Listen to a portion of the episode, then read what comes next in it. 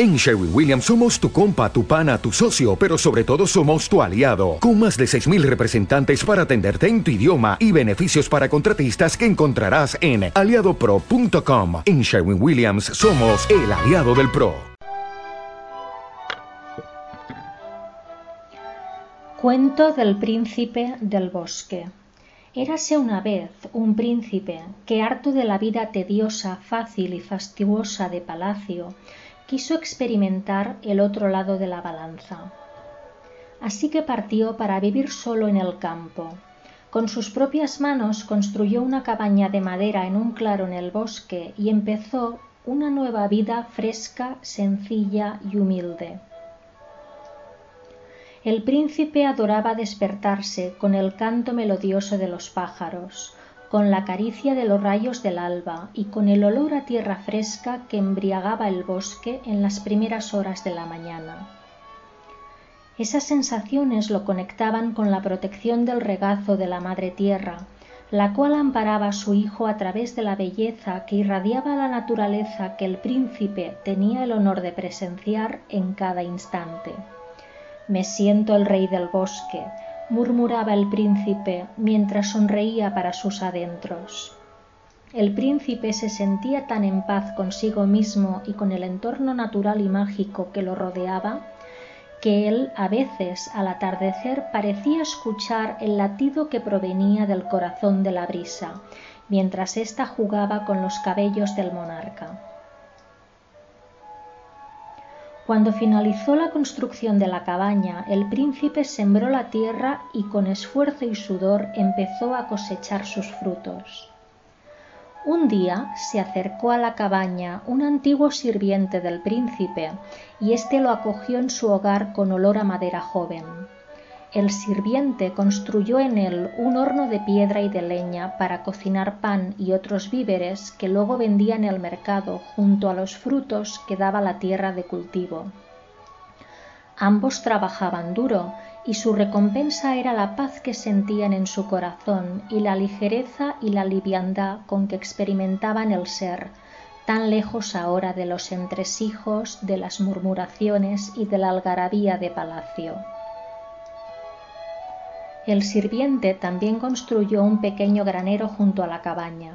A veces notaba que pequeñas cantidades de grano desaparecían, pero eran tan insignificantes que se olvidó del asunto. El príncipe y su sirviente, ahora amigo, acababan tan cansados al llegar la noche que no notaban la presencia de unos discretos y minúsculos seres que durante la noche colaboraban en las tareas de limpieza del hogar.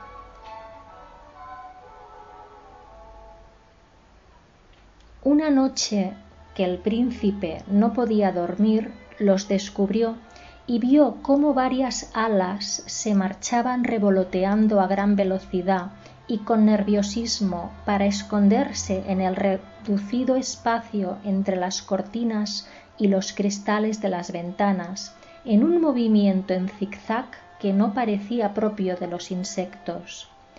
Sin embargo, el príncipe no le dio importancia al despertarse en la cabaña se recibió un mensaje del pregonero del reino anunciando el bautizo del sobrino del príncipe. No podía faltar.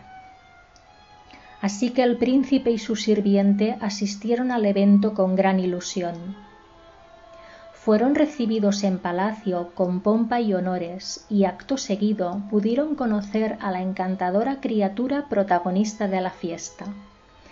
El príncipe y su sirviente se quedaron a solas con el bebé mientras éste sonreía, pero era una sonrisa especial.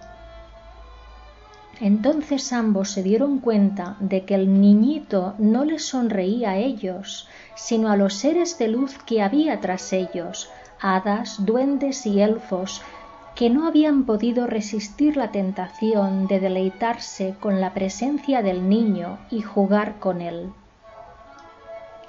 El príncipe y su sirviente se retiraron silenciosamente para permitir tan tierna escena.